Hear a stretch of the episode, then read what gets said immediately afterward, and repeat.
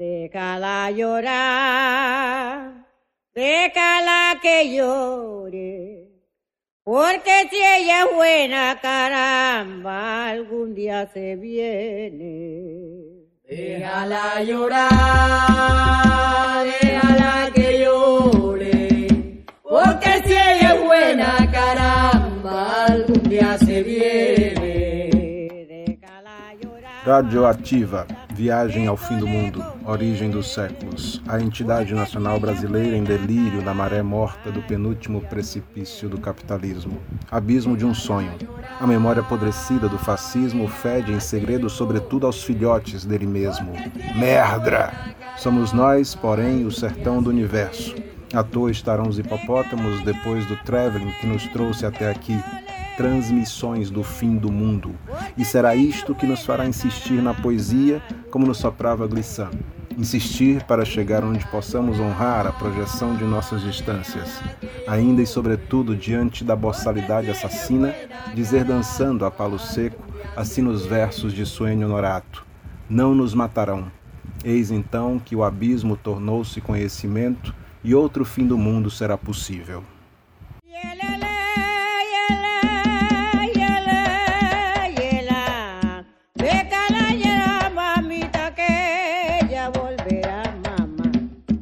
Déjala llorar,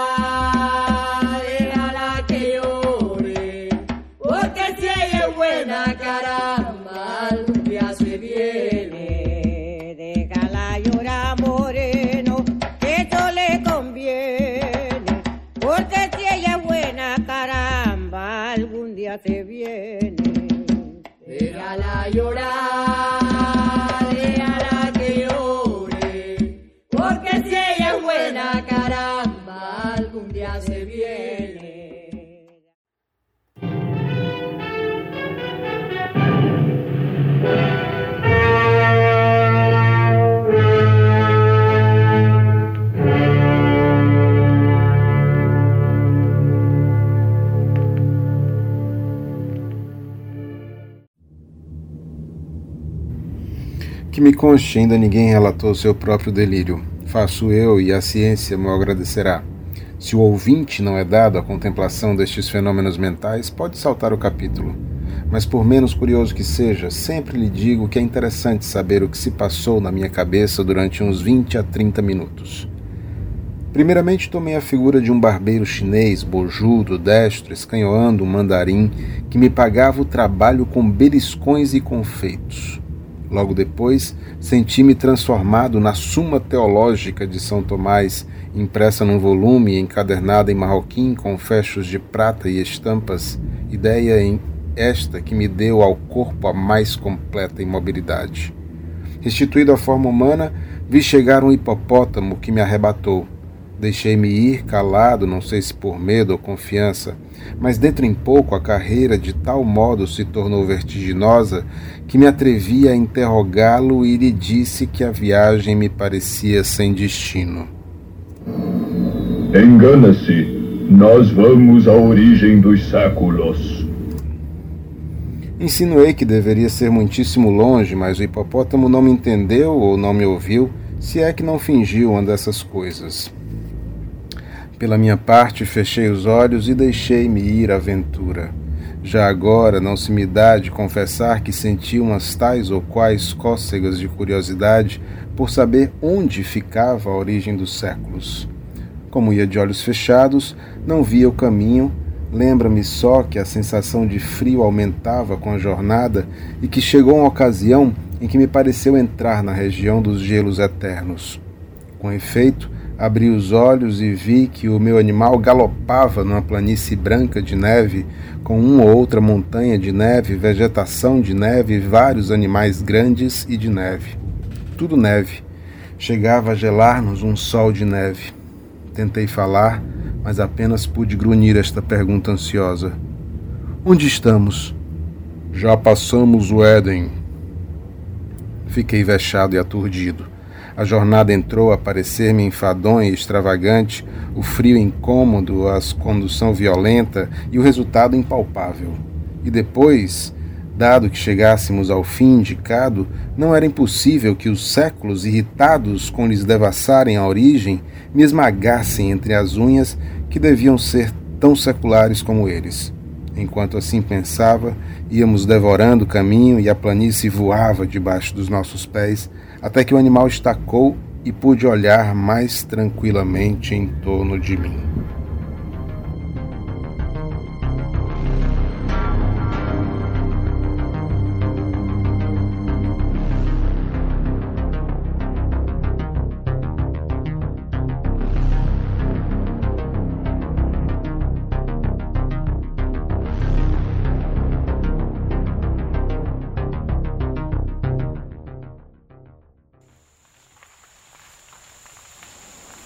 Noré e o Caixuene. Eu era cunhã em cima de um prédio, mascava, mascava pedaços de pau, cuspia, cuspia na tina sagrada e os restos jogava aos reles mortais. Fermento eu botava com a pouca saliva no caldo cozido virado em cauim. A boca ocupada se enchia de fibra com gosto de morte memória ruim. A boca fechada se abria de raiva dos tantos parentes jogados nas valas. Gritava, gritava. Que mansos que nada, tacapes para cima, adianta votar?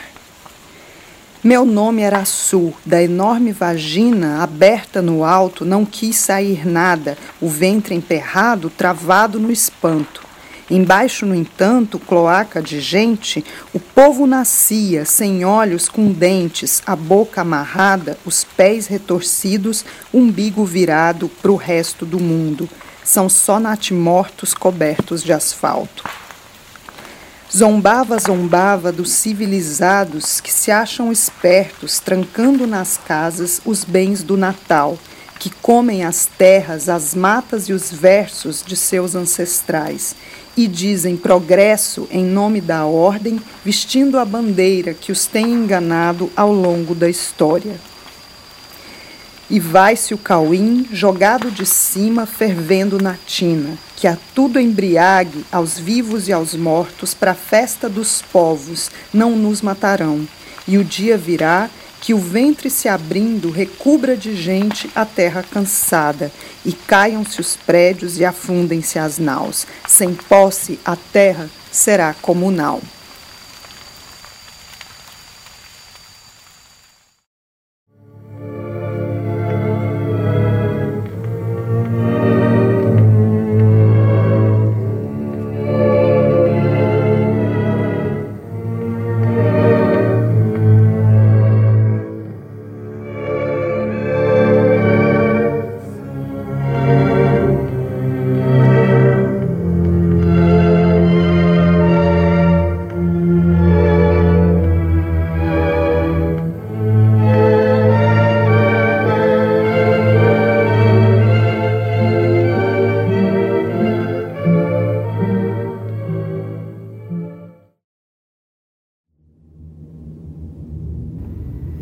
Caiu do ar? Destacou-se da terra? Não sei.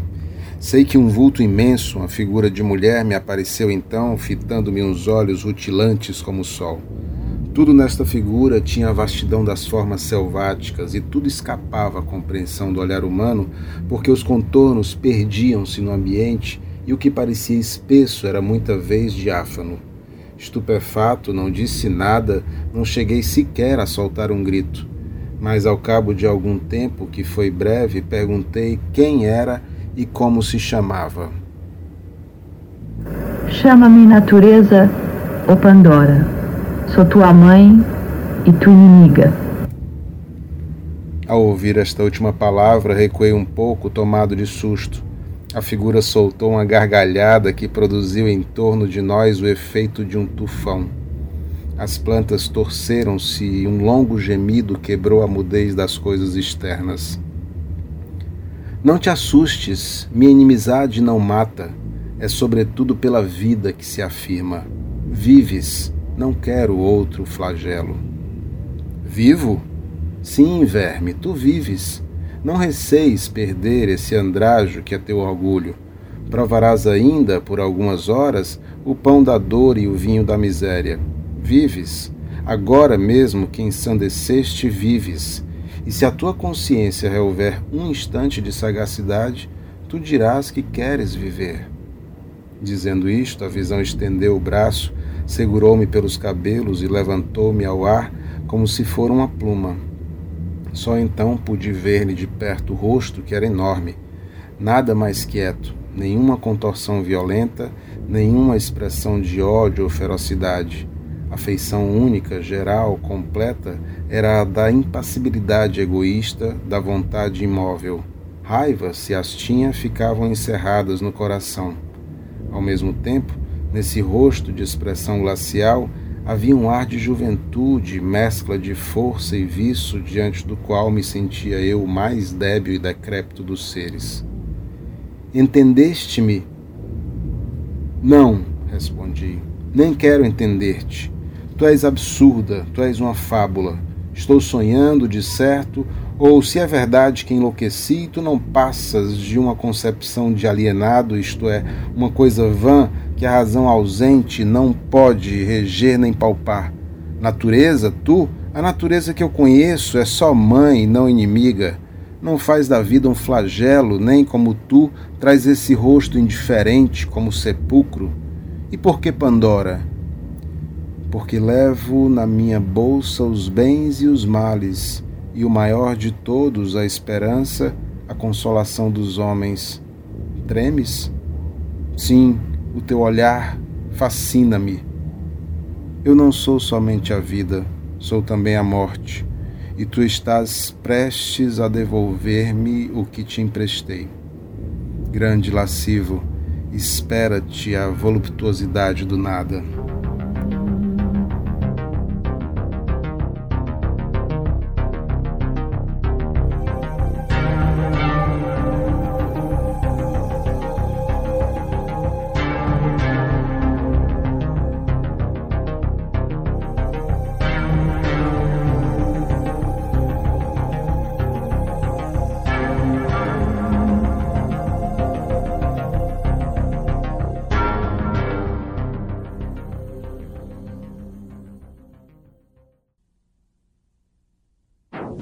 Clarice Lispector. A partir de que momento, de acordo com a escritora, o ser humano vai se transformando em triste e solitário?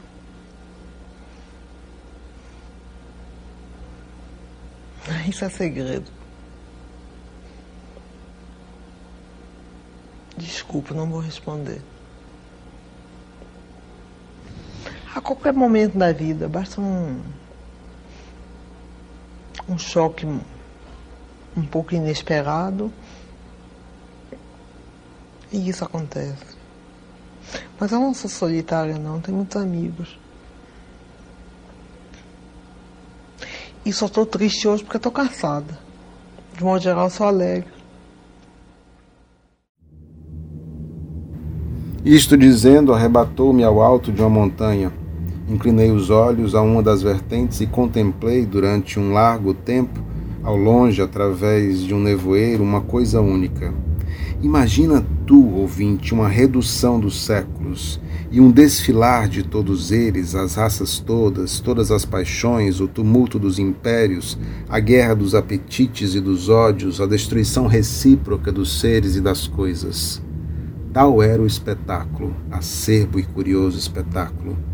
A história do homem e da terra tinha assim uma intensidade que lhe não podiam dar nem a imaginação nem a ciência. Para descrevê-la seria preciso fixar o relâmpago. Os séculos desfilavam num turbilhão e, não obstante, porque os olhos do delírio são outros, eu via tudo o que passava diante de mim, flagelos e delícias, desde essa coisa que se chama glória até essa outra que se chama miséria e via o amor multiplicando a miséria e via a miséria agravando a debilidade. Aí vinham a cobiça que devora, a cólera que inflama, a inveja que baba, e a enxada e a pena úmidas de suor, e a ambição, a fome, a vaidade, a melancolia, a riqueza, o amor, e todos agitavam o homem como um chocalho até destruí-lo como um farrapo. Eram as formas várias de um mal que ora mordia a víscera, ora mordia o pensamento e passeava eternamente as suas vestes de arlequim em derredor da espécie humana. A dor cedia alguma vez, mas cedia à indiferença, que era um sono sem sonhos, ou ao prazer, que era uma dor bastarda. Então o homem, flagelado e rebelde, corria diante da fatalidade das coisas atrás de uma figura nebulosa e esquiva, feita de retalhos, um retalho de impalpável, outro de improvável, outro de invisível, cozidos todos a ponto precário com a agulha da imaginação. E essa figura, nada menos que a quimera da felicidade, ou lhe fugia perpetuamente, ou deixava-se apanhar pela fralda e o homem a cingia ao peito, e então ela ria como um escárnio e sumia-se como uma ilusão. Ao contemplar tanta calamidade, não pude ter um grito de angústia que natureza ou Pandora escutou sem protestar nem rir. E não sei por que lei de transtorno cerebral fui eu que me pus a rir de um riso descompassado e idiota. Tens razão, disse eu. A coisa é divertida e vale a pena. Talvez monótona, mas vale a pena. Vamos lá, Pandora, abre o ventre, digere-me. A coisa é divertida, mas digere-me. A resposta foi compelir-me fortemente a olhar para baixo e a ver os séculos que continuavam a passar, velozes e turbulentos, as gerações que se superpunham às gerações, umas tristes como os hebreus do cativeiro, outras alegres como os devassos de Cômodo e todas elas pontuais na sepultura. Quis fugir, mas uma força misteriosa me retinha os pés. Então disse comigo: Bem, os séculos vão passando, chegará o meu e passará também até o último, que me dará a decifração da eternidade. E fixei os olhos e continuei a ver as idades que vinham chegando e passando, já então tranquilo e resoluto, não sei até se alegre, talvez alegre, Cada século trazia a sua porção de sombra e de luz, de apatia e de combate, de verdade e de erro, e o seu cortejo de sistemas, de ideias novas, de novas ilusões. Em cada um deles rebentavam as verduras de uma primavera e amareleciam depois para remoçar mais tarde. Ao passo que a vida tinha assim uma regularidade de calendário, fazia-se a história e a civilização e o homem, nu e desarmado, armava-se, vestia-se, construía o tugúrio e o palácio, a rude aldeia e Tebas de cem portas criava a ciência que perscrutava, e a arte quem leva fazia-se orador, mecânico, filósofo, corria a face do globo, descia ao ventre da terra, subia à esfera das nuvens, colaborando assim na obra misteriosa com que entretinha a necessidade da vida e a melancolia do desamparo. Meu olhar enfarado e distraído, viu enfim chegar o século presente e atrás dele os futuros. Aquele vinha ágil, destro, vibrante, cheio de si, um pouco difuso, audaz, sabedor, mas ao cabo tão miserável como os primeiros. E assim passou, e assim passaram os outros, com a mesma rapidez e igual monotonia. Redobrei de atenção, fitei a vista e enfim ver o último, o último, mas então já a rapidez da marcha era tal que escapava a toda a compreensão. Ao pé dela, o relâmpago seria um século. Talvez por isso entraram os objetos a trocarem-se. Uns cresceram, outros minguaram, outros perderam-se no ambiente. Um nevoeiro cobriu tudo, menos o hipopótamo que ali me trouxera e que, aliás, começou a diminuir, a diminuir a diminuir até ficar do tamanho de um gato. Era efetivamente um gato. Encarei-o bem, era o meu gato sultão, que brincava à porta da alcova com uma bola de papel.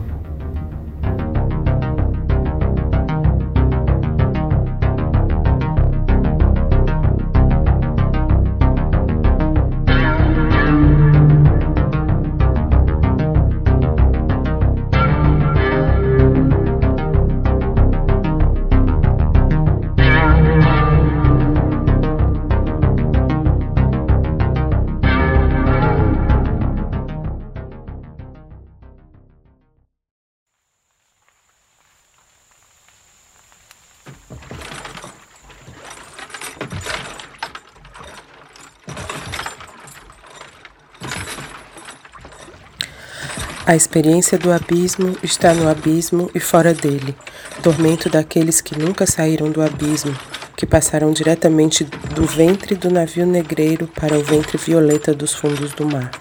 Mas a sua provação não morreu, vivificou-se nesse contínuo descontínuo, o pânico do país novo, a saudade da terra perdida e por fim a aliança com uma terra imposta, sofrida, redimida. A memória não sabida do abismo serviu de lodo para essas metamorfoses. Os povos que então se constituíram, mesmo que estivessem esquecido o abismo, mesmo que não conseguissem imaginar o tormento daqueles que aí pereceram, não deixaram de tecer uma vela, um véu, com a qual, não regressando à terra anterior, se ergueram nesta terra aqui, súbita e estupefata. Encontraram nela os primeiros ocupantes, também eles deportados por um saque imóvel. Ou então adivinharam apenas os seus vestígios devastados, terra do além tornada terra em si. E essa vela desconhecida, que por fim se desfralda, é irrigada pelo vento branco do abismo. E assim, o desconhecido absoluto, que era a projeção do abismo e que transportava eternamente o abismo matriz e o abismo infinito, tornou-se por fim conhecimento. É isso que nos faz insistir na poesia.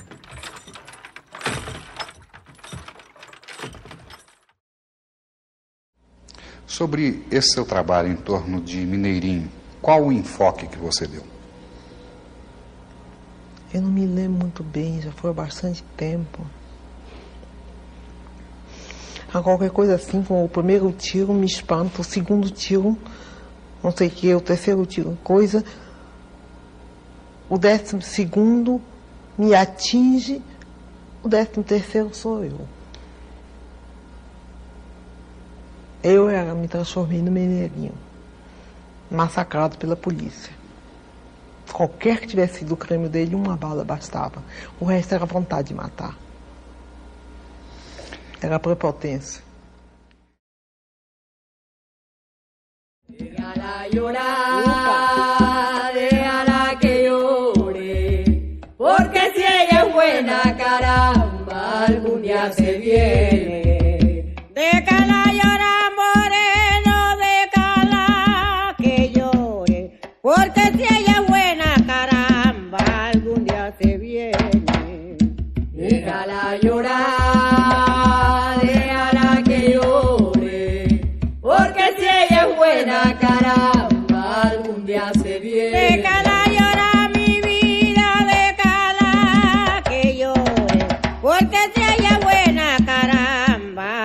Día se viene. Déjala llorar, déjala que llore, porque si ella es buena, caramba, algún día se viene. Mañana me voy de aquí con todo mi traste viejo, en dando la media vuelta, pobrecita mi pellejo. Déjala llorar,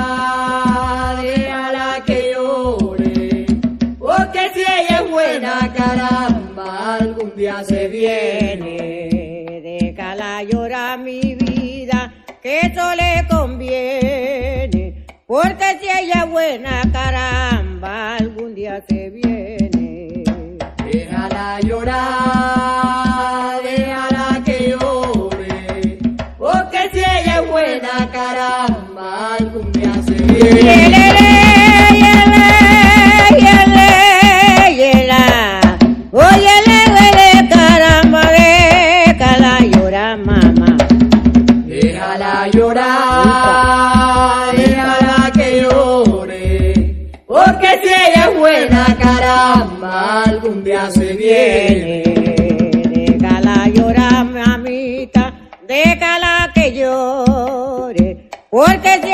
Buena, caramba, algún día se viene. Déjala llorar, déjala que llore, porque si ella es buena, caramba, algún día se viene.